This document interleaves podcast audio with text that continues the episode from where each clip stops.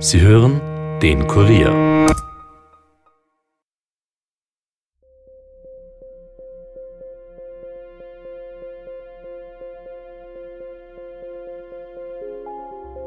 Herzlich willkommen zu Dunkle Spuren, dem True Crime Podcast des Kurier, in dem wir ungelöste Kriminalfälle aus Österreich ganz neu aufrollen. Mein Name ist Stefan Andres und ich begrüße euch zu einer neuen Bonus-Episode. Meine Kolleginnen und Kollegen arbeiten gerade intensiv an den nächsten Fällen und können schon bald neue Recherchen präsentieren. Am 1. November starten wir dann in die Herbstsaison. Ja, und so viel kann ich euch schon verraten. Im ersten Fall geht es um einen Gastwirt, der sich ganz offenbar in die falsche Frau verliebt hat und seit 16 Jahren vermisst wird. Um euch die Wartezeit bis dahin zu verkürzen, haben wir jetzt ein weiteres interessantes Interview für euch vorbereitet, diesmal mit dem Psychiater Reinhard Haller, einem der renommiertesten Profiler des Landes. Er hat in seinem Leben mit unzähligen Verbrechern zu tun gehabt und den grausamsten Mördern tief in die Seele geschaut. Im Interview mit meiner Kollegin, Kurierredakteurin Yvonne Wiedler, erzählt er von seiner Begegnung mit dem Prostituiertenmörder Jack Unterweger, vom kriminellen Genie des Briefbombenbauers Franz Fuchs und was ihn an den Abgründen der menschlichen Psyche so fasziniert. Hören wir rein.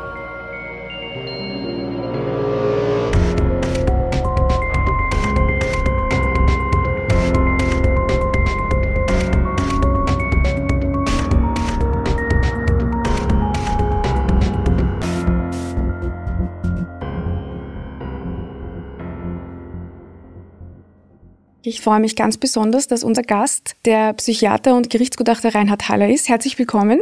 Grüß Gott. Herr Haller, Ihr Lebenslauf liest sich ziemlich eindrucksvoll. Sie sind Psychiater, Psychotherapeut, Neurologe, arbeiten als Gerichtsgutachter. Sie sind Buchautor, Profiler und Sie haben schon den grausamsten Verbrechern gegenüber gesessen. Sagen Sie, war das der Plan, als Sie damals Ihr Medizinstudium begonnen haben? Eigentlich nicht. Ich wollte immer Psychiater werden. Ich habe also Medizin studiert, weil ich das weite Land der Seele kennenlernen wollte. Das hat mich mehr interessiert als EKG-Zacken und Elektrolytverschiebungen. und für manuelle Tätigkeiten war ich ohnehin zu ungeschickt. Dass ich dann zur Kriminalpsychiatrie gekommen bin, das war dann doch eher ein Zufall, sofern es bei der Berufswahl überhaupt Zufälle gibt. Können Sie den Zufall ein bisschen beschreiben? Ich war junger Assistenzarzt auf der Psychiatrie und da ist ein junger Richter vorbeigekommen, der spätere Präsident des OGH und kurzzeitige Innenminister Eckhard Ratz. Und mit dem habe ich dann Verhandlungen, Unterbringungsverhandlungen gemacht. Und dann hat er mich dann gelegentlich angerufen und gesagt, ich habe hier ein psychiatrisches Gutachten. Ich verstehe es nicht. Erklären Sie mir doch die Begriffe und äh, dergleichen. Und nach einer gewissen Zeit hat er gesagt, wir waren dann per Du mach doch selbst einmal eines. Und ich habe das begonnen und habe dann doch ähm, entdeckt, dass eigentlich Kriminologie nichts anderes ist als Psychologie in einem spannenden Kontext. Das heißt, es geht hier um nichts anderes als um die menschlichen Grundbedürfnisse, um die Strebungen, um die Emotionen, also all das, was die Psychologie des Menschen ausmacht, aber gekleidet in sehr spannende Geschichten. Was ist denn das für ein Gefühl, so ein Gutachten über den Menschen zu erstellen? Das ist, äh, denke ich mir, in erster Linie äh, eine Herausforderung. Es ist hier natürlich so, dass es auch viel Routinearbeit gibt, als wenn es um die Frage geht, welche Therapie ein Suchtkranker beispielsweise braucht oder ob ein Rausch jetzt mittelstark oder stark gewesen ist. Das ist natürlich der Alltag. Manchmal kommen dann die großen Fälle und so pervers das vielleicht ist, das sind für uns natürlich die spannenden und sozusagen die Highlights. Finde ich gar nicht so pervers. Ich würde es auch spannend finden, die großen Fälle zu bearbeiten. Ja, aber dahinter steckt natürlich immer eine menschliche Tragödie ja. und das darf man nicht vergessen bei dieser ganzen Geschichte. Also das ist ja dann auch eben, Sie es gerade selber gesagt haben, eine Riesenverantwortung, die man ja auch hat, wenn man ja auch weiß, dass diese Gutachten ein wahnsinniges Gewicht haben, was die Zukunft dieses Menschen dann angeht auch. Das ist dann das sicher richtig, aber ich glaube, dass man hier äh, die Macht der Gutachter doch etwas überschätzt. Also mhm. die äh, Gutachter sind nicht Richter in Weiß. Ein guter Gutachter beschränkt sich auf sein Fach. Und gerade in meinem Fach ist es sehr erforderlich, dass man sagt, was man sicher sagen kann. Das ist nicht so viel, dass man dem Gericht auch mitteilt, dass manche Dinge unsicher sind. Wir können die Psyche nicht vermessen und dass man manche schlichtweg nicht machen kann. Äh, die wirklich schlechten Gutachter sind meines Erachtens diejenigen, die zu allem und jedem etwas sagen können, überall eine Erklärung liefern und die gibt es in der Psyche schlichtweg nicht. Mhm. Wir beschäftigen uns ja bei Dunkle Spuren in unserer ersten Staffel mit ungelösten österreichischen Kriminalfällen.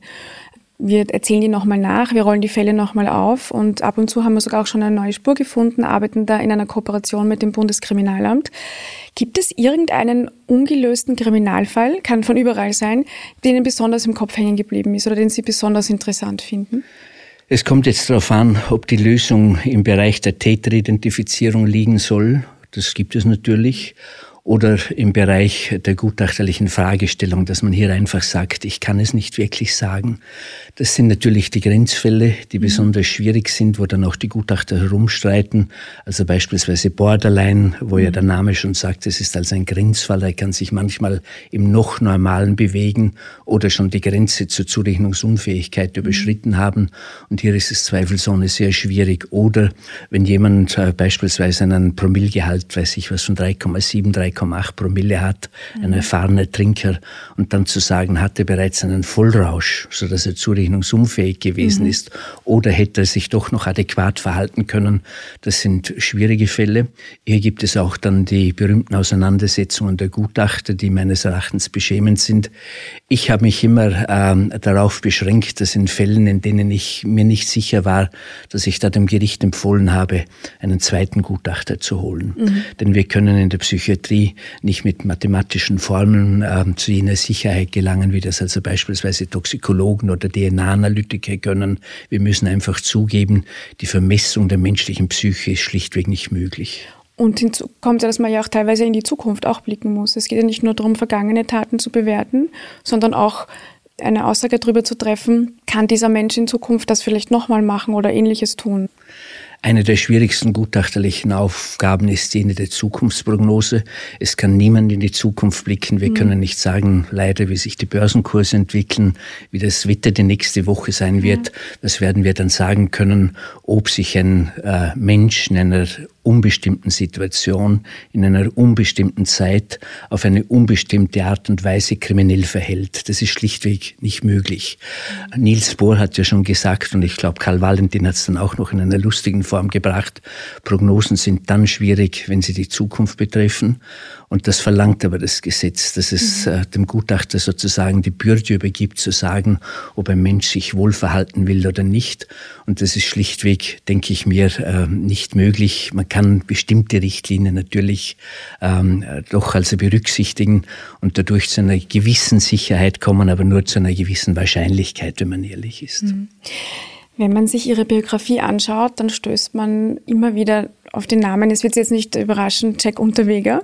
Das war ja ein bekannter Serienmörder. Sie haben ihn persönlich kennengelernt. Diese Frage ist Ihnen sicher schon oft gestellt worden, aber vielleicht auch für unsere äh, dunkle Spurenhörer. Was war das denn für eine Erfahrung für Sie? Wie, wie lange ist das her und äh, wie viel Zeit haben Sie mit ihm verbracht und was haben Sie da am meisten für sich selbst mitgenommen aus dieser Erfahrung? Vorausschickend muss ich sagen, dass die großen Verbrechen gutachterlich oft die einfachsten Fälle sind. Also wenn man ein seltenes Störungsbild äh, entdeckt, dann ist es ja so, dass man das im Studium gut gelernt hat. Wir in der Medizin werden mhm. beispielsweise über Krankheiten, für denen es weltweit nur acht Fälle gibt, drei davon nicht ganz gesichert. Die müssen wir auswendig lernen und mhm. gut können. Hingegen über Grippe und normale Infekte hören wir so gut wie nichts. Und so ist es im Prinzip auch in der Gutachterei. Wenn man hier also bei einem großen Verbrechen eine seltene Störung Sieht, also wie im Fall des Jack Unterweger beispielsweise den bösartigen Narzissmus, dann ist das gutachterlich nicht schwierig. Das sind andere Fälle viel, viel problematischer. Bei Unterweger war die Herausforderung, ähm, sein Vertrauen zu gewinnen. Mhm. Der Gutachter muss ja doch mit dem zu Untersuchenden in einen Konsens kommen, in einer gewissen Art und Weise, ohne dass er sich manipulieren lässt. Und Unterweger war natürlich ein Meister der Manipulation, mhm. ohne dass er der Sympathie oder der Antipathie auch nur irgendein Gewicht gibt. Und das zu bewerkstelligen, das war bei Unterweger, glaube ich, das einzige Problem. Äh, er hat sich ja nicht untersuchen lassen wollen, Empfehlungen vom Psychiater. Er hat, glaube ich, über ein Dutzend schon abgelehnt vor mir. Und äh, das Gericht hat daraufhin beschlossen, ich soll mich ins Publikum setzen und ihn beobachten. Mhm. Und dann am Schluss des Prozesses einfach sagen, ob ich irgendwas feststellen habe können oder nicht. Ich habe mir dann in der Pause gedacht, äh, ich stelle mich bei Unterweger vor und sage, ich bin jetzt der, der Sie beobachten soll. Mhm. Und sofort sagt er, ah, Sie sind das, wenn ich das gewusst hätte. Natürlich hätte ich mich sofort untersuchen lassen. Aha. Kommen Sie doch gleich heute Nachmittag zu mir.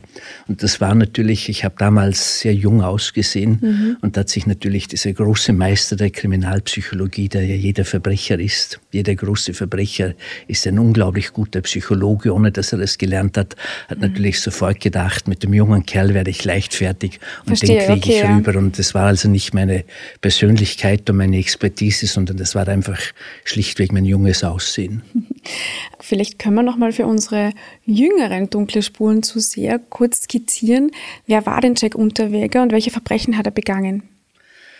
Der Fall des Jack Unterweger war in Europa der erste eines sexuellen Serienkillers, wo man auch den Prozess so ganz nach amerikanischem Vorbild, wie man das in Hollywood-Filmen sieht, aufgezogen hat.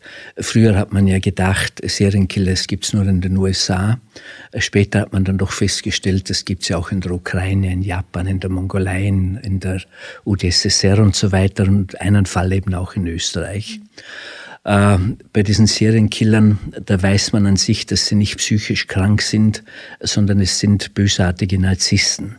Das heißt, sie vereinigen in sich folgende Eigenschaften. Sie sind einmal narzisstisch, wie wir ja auch ein bisschen, aber nicht auf diese Art und Weise, dass sie sagen, ich habe eine schöne Uhr oder eine tolle äh, Freundin oder ein schönes Auto oder mhm. dergleichen, sondern sie erniedrigen andere Menschen. Sie müssen, um in ihrer Durchschnittlichkeit und in ihrer Minderwertigkeit trotzdem noch herausragend zu bleiben, andere Menschen immer niedermachen, so nach der Psychologie des einäugigen Königs, der ja nur dann King bleibt, wenn die anderen sozusagen mhm. blind sind. Äh, zum Zweiten sind diese Menschen in hohem Maße dissozial, das heißt, sie halten sich nicht an Recht und Ordnung. Das Gesetz ist für die Dummes geschrieben, aber doch nicht für mich in meiner Großartigkeit. Mhm. Ich schaffe die eigenen Gesetze. Ich bitte jetzt die Zuschauer, nicht an einen amerikanischen Präsidenten zu denken, weil man dafür keine Ferndiagnosen stellen. Das dritte Element dieser bösartigen Narzissten ist, dass sie sadistisch sind. Mhm. Das heißt, sie freuen sich am Leid, an der Angst anderer Menschen und für sie ist es der höchste Genuss, wenn sie sehen, dass ein anderer Mensch vor vor ihnen Angst hat, vor ihrer Mächtigkeit, ihrer Überlegenheit. Und wenn sie diese Menschen entwürdigen können, und die schlimmste Form der Entwürdigung ist natürlich Vergewaltigung, Tötung oder beides zusammen. Und das vierte Element dieser bösartigen Narzissten ist äh, ihre Paranoia. Das heißt, sie sind hochgradig misstrauisch. Sie gehen immer mit dem Gefühl des Spions in der fremden Stadt durch die Welt. Sie fühlen sich überall beobachtet, belauert. Ähm, und das äh, macht sie natürlich zum Meister der Logistik. Das heißt, ihre Taten kommen nicht spontan zustande, nicht in der Hitze äh, der Aufregung oder in, der, ähm, in den Emotionen eines Streites, äh, sondern sie sind genauestens geplant. Und sie suchen sich dann natürlich Opfer aus, die man nicht sofort sucht. Das sind nun einmal Prostituierte, mhm. bei denen man sich nichts denkt, wenn sie in ein Auto einsteigen. Ähm, die sind natürlich in diesem Falle dann hochgradig gefährdet. Und das alles ähm, hat aber nichts mit einer Geisteskrankheit zu tun, sondern mit einer Charakterabnormität, die es glücklicherweise nicht allzu oft gibt. Ich muss allerdings sagen, man findet sie nicht nur äh, bei Kriminellen, sondern durchaus hat eine berühmte Untersuchung ergeben, auch bei, ich will niemanden beleidigen, mhm. aber bei Wirtschaftsposten und so weiter. Nur überschreiten die die Grenze mhm. zum Kriminellen nicht. Verstehe. Sie haben ja wie alt waren Sie, als Sie, als Sie Jack Unterweger getroffen haben? Sie haben gesagt, das ist ich war, damals, ich war damals 42 und äh, aber als Gutachter natürlich noch relativ mhm. jung. Und ich muss vielleicht zur vorherigen ja. Frage noch dazu sagen, ja. Ähm, Jack Unterweger war das außereheliche Kind eines amerikanischen Besatzungssoldaten und einer Frau aus Judenburg, die im Übrigen nicht Prostituierte war, wie er es später äh, dann öfters behauptet hat. Er ist unter äh, doch vernachlässigenden Verhältnissen aufgewachsen, mhm. mit wechselnden Bezugspersonen, hat schon früh Erfahrung mit Gewalt und Kriminalität gemacht, ist in der Jugend delinquent geworden in verschiedener Art und Weise, Suchtgiftdelikte, Zuhälterei und ist dann in jungen Jahren verurteilt worden wegen eines sadistischen Mordes, den er in Deutschland begangen hat. Er hat dann in Haft eine äh, Entwicklung gemacht. Mhm. Er hat äh, lesen und schreiben gelernt, was er bis dahin nicht richtig konnte und ist dann zum Bibliothekar geworden.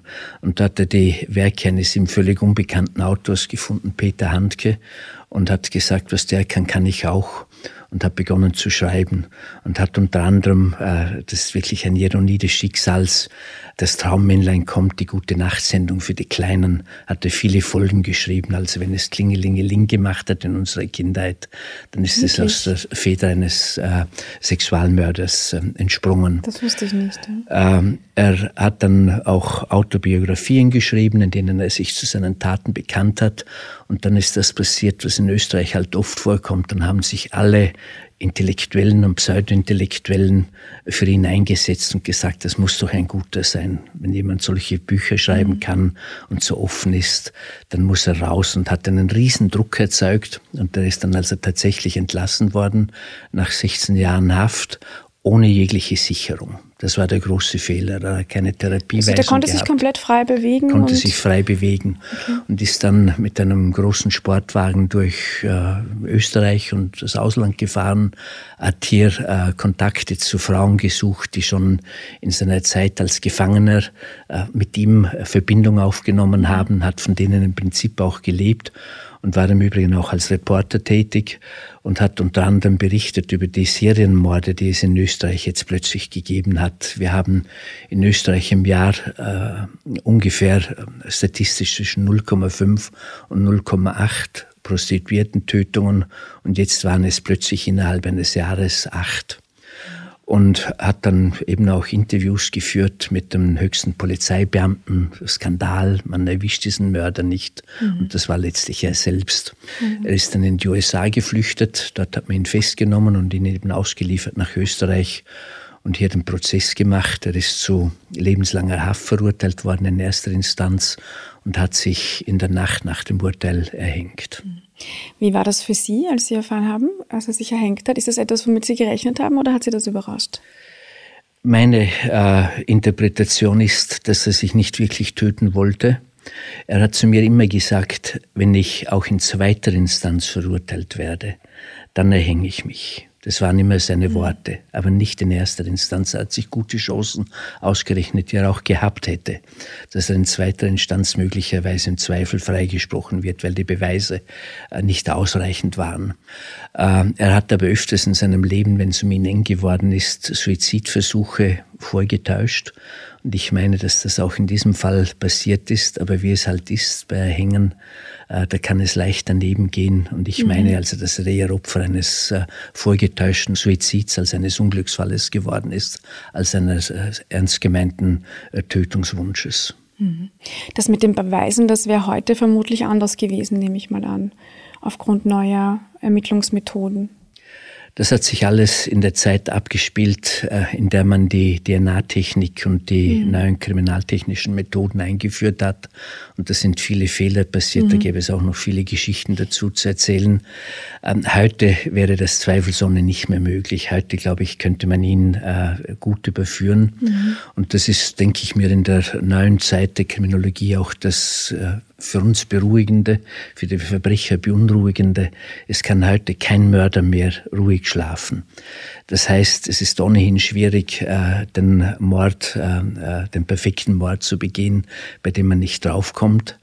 Und heute äh, spielt hier der Zeitfaktor natürlich eine gewisse Rolle. Das heißt, es kann auch nach 30 Jahren noch sein, dass man eine biologische Spur findet, den DNA-Abgleich macht und dann einen Mörder entdeckt. Mhm. Ich habe mal folgenden Fall erlebt. Da hat ein Mann in äh, mittlerem bis höherem Alter äh, seiner Tochter beim Hausbau geholfen, hat sich dabei geschnitten und eine Blutspur verloren. Mhm. Und in derselben Nacht äh, ist ein Einbrecher gekommen, hat eine Scheibe eingeschlagen und sich auch geschnitten. Natürlich hat man eine DNA-Untersuchung gemacht, aber man hat dann überraschenderweise eben zwei Proben gefunden. Und siehe da, die erste davon war jene eines ungeklärten Falles vor vielen, vielen Jahren, als ein jugendlicher Mann mhm. mit 18 Jahren im Affekt, glaube ich, äh, seine Freundin umgebracht hat. So ist man dann draufgekommen, dass der Vater. So ist man nach vielen Jahrzehnten draufgekommen. Und das ist natürlich heute, je mehr wir biologisches Material mhm. haben und äh, speichern können, ja. äh, desto äh, größer ist die Chance, dass es die unentdeckten Morde in diesem Kontext zumindest ähm, nicht mehr so ohne weiteres gibt. Welche sind denn Ihrer Meinung nach die größten Stärken bzw. Schwächen des österreichischen Justizsystems? Wir haben in Österreich einerseits ein relativ kriminalitätsarmes äh, Gesellschaftsmilieu. Das heißt, wir haben hier skandinavische Verhältnisse, wo es zwar viele Selbsttötungen gibt, aber relativ wenig Fremdtötungen. Das ist auch so ein inverses äh, Verhältnis. Dort, wo wir viele Morde haben, beispielsweise in Süditalien oder in Mexiko, haben wir relativ wenig Selbstmorde. Und dort, wo wir viele Selbstmorde haben, haben wir relativ wenig Fremdtötungen. Also das mhm. Wort von Sigmund Freud, jeder Selbstmord ist ein verhinderter Mord, das ist absolut richtig. Also das ist die Voraussetzung, dass wir hier nicht so mafiöse Strukturen haben, äh, keine Terrororganisationen wie in Moskau oder in mhm. Äh, anderen kriminalitätsbelasteten Ländern.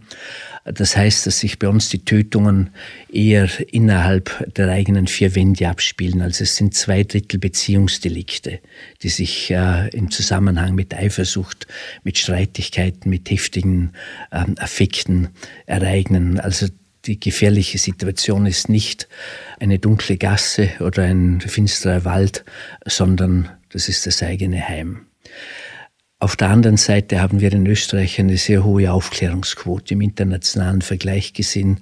Also ich glaube, dass das relativ gut funktioniert. Wo wir Probleme haben, das ist, ich muss bei meinem eigenen Fach beginnen in der Begutachtung. Mhm. Wir haben viel zu wenig Gutachter. Äh, darunter leidet natürlich die Qualität, weil die wenigen Klar. müssen Massenarbeit leisten.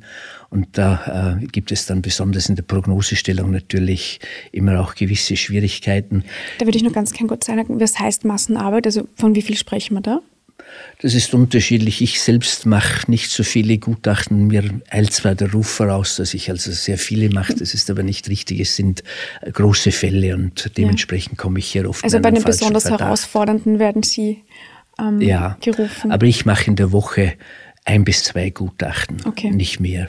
Und die großen Fälle sind natürlich, wie gesagt, nicht so viele. Wir haben ja. in Österreich ja pro Jahr äh, nur zwischen 50 und jetzt etwas ansteigend 100 Tötungsdelikte. Also so viele sind das glücklicherweise nicht. Aber es gibt Kollegen, die viel mehr machen. Es gibt Kollegen, die mehr machen, aber nicht so im Bereich des Strafrechts. Wie gesagt, wir haben einen ganz, ganz großen Mangel. Mhm. Äh, komischerweise interessieren sich die Psychiater nicht mehr für diesen Bereich, der ehemals die Königsdisziplin mhm, der Psychiatrie eben, ja. war. Also früher haben nur die ganz großen Chefsgutachten machen dürfen. Ich finde auch, dass sich die Psychiatrie nirgends so ins Schaufenster stellt wie in der Begutachtung, weil mhm. ob irgendein Medikament ein bisschen signifikanter wirkt oder Nebenwirkungen hat, das ist für die Insider orgastisch mhm. aber nicht für die allgemeine Bevölkerung. Die ja. will wissen, was geht in einem Sexualmörder, in einem Terroristen vor. Und das liefert in vielen Fällen die forensische Psychiatrie. Eine weitere Schwäche äh, unseres Systems ist die Versorgung, die psychotherapeutische Versorgung von äh, psychisch kranken und abnormen Menschen in der Strafhaft. Wir haben hier ganz wenige Psychologinnen und Psychologen.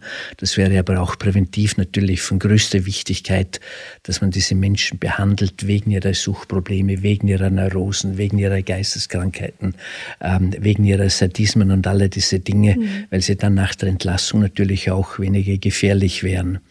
Und ein, der größte Mangel für mich ist, dass wir zu viele Menschen haben, die man in der Unterbringungsmaßnahme äh, zu Unrecht einsperrt. Wir haben in Österreich derzeit fast 900 Personen, äh, die untergebracht sind auf unbestimmte Zeit, also theoretisch bis zu ihrem Tod. Sie sprechen jetzt vom Maßnahmenvollzug? Vom Maßnahmenvollzug. Und alle Untersuchungen besagen, dass mindestens 50 Prozent zu Unrecht dort sind, also nicht gefährlich werden. Und das ist natürlich in einer Gesellschaft, die sehr auf Sicherheit bedacht sind ähm, und die die Quadratur des Kreises möchte, nämlich äh, den Menschen nicht ihre Freiheit zu nehmen, aber gleichzeitig die maximale Sicherheit, ja. ein riesiges Problem. Österreich wurde da ja schon öfter gerügt, was die Zustände bei uns im Maßnahmenvollzug betrifft. Und die Reform, die lässt ja auch auf sich warten.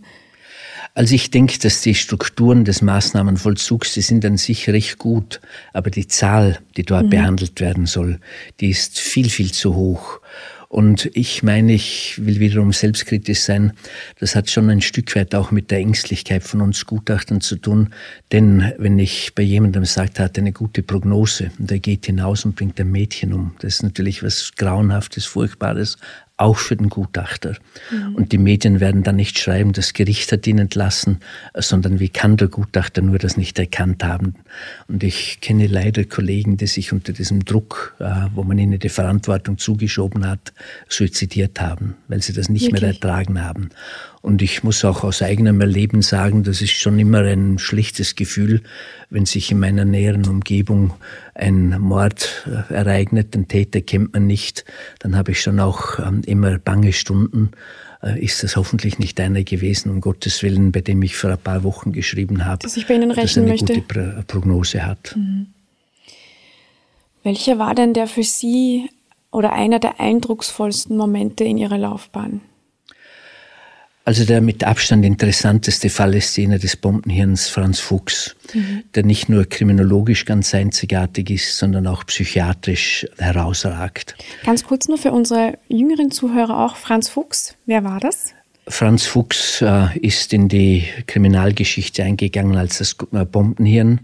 Das mhm. war ein Mann, ein Einzelgänger aus der Südsteiermark, der die genialsten Bomben gebaut hat, die je ein Mensch gebaut hat und Österreich äh, in den Jahren 1993 bis 1997 in Angst und Schrecken versetzt hat, weil er diese Bomben zum Teil als Briefe versandt hat und sich kein Mensch mehr sicher sein konnte, wenn er einen Brief geöffnet hat, ob nicht eine Bombe in die Luft geht. Es hat vier Todesopfer gefordert, 35 Verletzte und sehr viele verängstigte Menschen und ist letztlich dann äh, geklärt worden, aber nicht durch die Ermittler, die zwar hervorragende Arbeit gemacht haben, aber sie wären diesem genialen Menschen niemals auf die Spur gekommen, sondern durch sich selbst. Äh, Franz Fuchs ist äh, eigentlich, oder der Fall des Fall Franz Fuchs, so muss ich sagen, ist das einzige Verbrechen, bei dem wir für alle Rollen, die man in einem Verbrechen braucht, also vom Bombenentwickler äh, mhm. zum Bombenbauer, zum Chemiker, äh, zum EDV-Techniker, zum Bombenleger, zum Frontsoldaten, wie er gesagt hat, bis hin zum Verfolger, zum Ermittler, zum Richter und zum Henker nur eine einzige Person gebraucht hat. Das war er selbst. Und insofern also wirft das allein diese Betrachtungsweise schon ein Licht auf die Genialität dieses Menschen. Ich bin äh, niemals einem intelligenteren Menschen begegnet, außer unseren Zuschauern natürlich, äh, der in allen Bereichen eine Genialität aufgewiesen hat, außer in der menschlichen Kommunikation. Im sozialen Bereich war er tatsächlich schwachsinnig. Mhm. Und Sie haben gesagt, das war für Sie sicher einer der eindrucksvollsten Momente, ihn kennenzulernen. Er hat die psychiatrische Begutachtung abgelehnt, auch mich zunächst. Ich habe dann zu ihm gesagt, ich bin jetzt über Nacht angereist von Vorarlberg nach Graz. Sie hören aus meinem Dialekt, ich bin Alemanne. Sagen Sie mir doch nur ein einziges, einen einzigen Satz, damit ich nicht ganz umsonst hierher gefahren bin. Weshalb hat diese virtuelle Armee, die er aufgebaut hat, die BBA, äh, die Bajuarische Befreiungsarmee, mhm. in allen Ländern Kampftrupps, nicht bei uns im Vorarlberg, obwohl wir das viertälteste österreichische Kernland sind. Ich war also geradezu gekränkt, dass er uns nicht beehrt hat, sozusagen. Und wie Macht der diese, Kränkung. Ja, wie ich ihm diese Frage stelle, da hat er, hat immer ganz überlegt, ganz langsam mit tiefer Stimme geantwortet. Da hat er mich gefragt, für wo in Vorarlberg sind Sie? Da sage ich, aus Frastanz. Das kennt natürlich kaum ein Mensch in mhm. Österreich. Und der Mann aus der Südsteiermark, der stellt mir die Frage, wann war die Schlacht bei Frastans gegen die Appenzeller, gegen die Schweizer. Das hätte ich natürlich nie gewusst, aber ich, es war mir klar, jetzt kommt es darauf an. Wenn mhm. ich die weiß, dann wird er mich zulassen und wenn nicht, dann wird er äh, sich verweigern weiterhin. Und zufällig wohne ich dort, wo diese Schlacht stattgefunden hat und da gibt es eine Gedenktafel, die ich jeden Tag sehe. Und ich habe wie aus der Pistole antworten können am 20. April 1497. Und der Bann war gebrochen. Er hat immer großen, also man braucht auch Glück, ja. will ich damit sagen. Eine Frage noch, weil Sie vorher den Punkt Genialität auch angesprochen haben. Kommen wir mal kurz zu Österreichs Politik. Seit Ibiza geht, geht es ja ziemlich wild zu in Österreich. Wie würden Sie denn den Zustand, den psychischen Zustand der österreichischen Politiker beschreiben? Ja, ich betrachte, nachdem ich kein Parteimitglied bin, das Ganze mit einer gewissen Gelassenheit und einer gewissen Distanz. Also auf der einen Seite äh, beruhigt mich, dass wir in Österreich keine größeren Probleme haben, als weiß ich was, beispielsweise äh, diese berühmte Geschichte ähm, mit dem Reichswolf oder, oder äh, irgendwelche Äußerungen. Die Schredderaffäre. Schredderaffäre oder irgendwelche bösen Äußerungen und so weiter. Also das spricht für den Zustand dieses Landes. Mhm. Als Psychiater glaube ich auch, dass bei uns in Österreich ähm, Sachthemen nicht so gefragt sind. Das bedauere ich natürlich ein wenig. Äh, auf der anderen Seite muss man sagen, das Zwischenmenschliche, um das es immer geht, es geht immer darum, ist jetzt der Spitzenkandidat ein guter oder ist er ein schlechter und wo können wir ihm noch eines hineinhauen und wo können wir destruktiven Neid anbringen und so weiter. Das ist natürlich auch der Psychotop, auf dem die großen Psychologen gewachsen sind. Also sprich, dass Sigmund Freud hier ein geniales Werk entwickelt hat, Alfred Adler, Viktor Frankl, Paul Watzlawick. Das ist ja kein Zufall. Ähm, als Sie vorhin über Narzissmus ein paar Ausführungen äh, gesagt haben, musste ich auch ein bisschen an manche Politiker denken. Steckt auch Narzissmus in der österreichischen Politik? Ehrlich gesagt glaube ich das nicht. Also wir äh, projizieren ja alles Mögliche auf, die, auf unsere Politiker. Mhm in Wahrheit sind sie, ich habe auch schon viele behandelt, muss ich dazu sagen. In, in, Wahrheit ist es äh, für Politiker nicht einfach, weil sie müssen ja sehr viel mitmachen. Mhm. Sie müssen bei allem, was sie tun, geraten sie irgendwo ins Kreuzfeuer. Und der Narzisst wird sich natürlich nicht ein solches Feld äh, suchen, weil er ist ja sehr kränkbar, ähm, wo er so angegriffen wird, so dass ich zwar schon glaube, dass Politiker alles Mögliche haben, also dass sie Machtbedürfnisse haben, was übrigens ja nicht Schlechtes ist. Das erwarte ich von Stimmt, einem ja. Politiker, dass er die Macht annimmt nimmt ähm, und, und vieles andere mehr. Aber Narzissten sind es in der Regel nicht allerdings, muss ich dazu sagen. Das ist für mich das wirklich Beängstigende, dass in neuerer Zeit Menschen, die den Narzissmus pflegen, ich darf ja nicht sagen, der Donald Trump ist ein Narzisst. Es gibt ja die Goldwater-Regel, nach der man sozusagen keine Ferndiagnosen stellen kann. Ich analysiere nur. Mhm. Aber dass der Donald Trump den Narzissmus also so zelebriert wie kein anderer, das liegt auf der Hand. Mhm. Und ich glaube, vom türkischen Präsidenten oder vom philippinischen können wir dasselbe das machen. Sagen, ja. Und dass diese Menschen gewählt werden, das macht mir zweifelsohne Angst. Und zwar weniger wegen der Personen an sich, sondern wegen der Menschen, die sie wählen. Weil ich darf halt doch daran erinnern, die großen Despoten der Menschheit das waren alles Narzissten. Das hat sie sozusagen unterschieden von den anderen äh, Politikern, dass sie äh, diesen Narzissmus in seiner bösartigen Art und Weise, ich will da niemandem etwas unterstellen, aber in seiner bösartigen Art und Weise ausgelebt haben. Und das, denke ich mir, ist eigentlich äh, eine große Problematik. Weniger jetzt unsere österreichischen Politiker, aber im, auf internationaler mhm. Ebene ist das, denke ich mir, eine ganz, ganz bedenkliche Entwicklung, dass man sie nicht wählt, obwohl sie Narzissten sind, sondern meines Erachtens Erachtens, weil sie Narzissten sind. Mhm. Herr Halle, wir sind auch schon mit der letzten Frage angelangt. Und zwar, was raten Sie oder was würden Sie jungen Menschen raten, die gerne eine ähnliche Laufbahn wie Sie einschlagen würden? Ich würde Ihnen vor allem Neugierde raten. Äh, in meiner Kindheit, wenn man gefragt hat, was ist Ihre schlechte Eigenschaft, dann habe ich sagen müssen, Neugier. Heute man fragt, was ist Ihre positivste Eigenschaft, dann sage ich Neugier. Mhm. Weil solange man neugierig ist, bleibt man jung und ähm, sucht immer neue Wege. Dem verdankt im Übrigen auch das Internet seinen Erfolgslauf, dass es hier unzählige Abzweigungsmöglichkeiten gibt, die durch Neugierde letztlich getrieben werden. Also Neugierde ist das Wichtigste. Dann das Zweite, meine ich, ist Respekt vor den Menschen man darf einem Verbrecher ja nie von oben herab begegnen.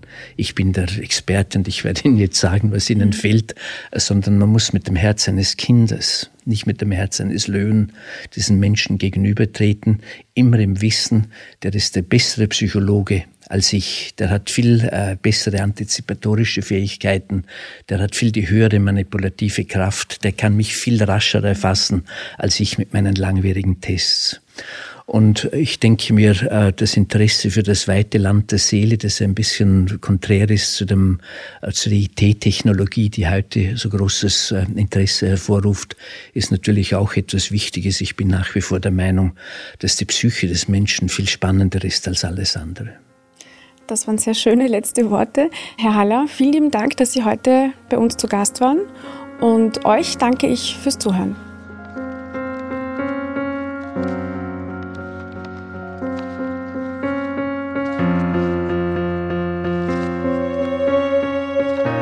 Das war also das Interview mit dem Profiler Reinhard Haller, das Yvonne Wiedler geführt hat. Wir danken euch fürs Dabeisein und das viele positive Feedback, das wir schon bekommen haben. Wir hören uns wieder am 1. November, wenn wir den nächsten ungeklärten Kriminalfall in Zusammenarbeit mit dem Bundeskriminalamt präsentieren. Dunkle Spuren ist ein Podcast des Kurier. Moderation Stefan Andres, Reporter Yvonne Wiedler, Michaela Reibenwein, Elisabeth Hofer und Dominik Schreiber. Schnitt Tobias Peböck und Dominik Kanzian. Musik Tobias Schützenberger. Produziert von Elias Nabmesnik.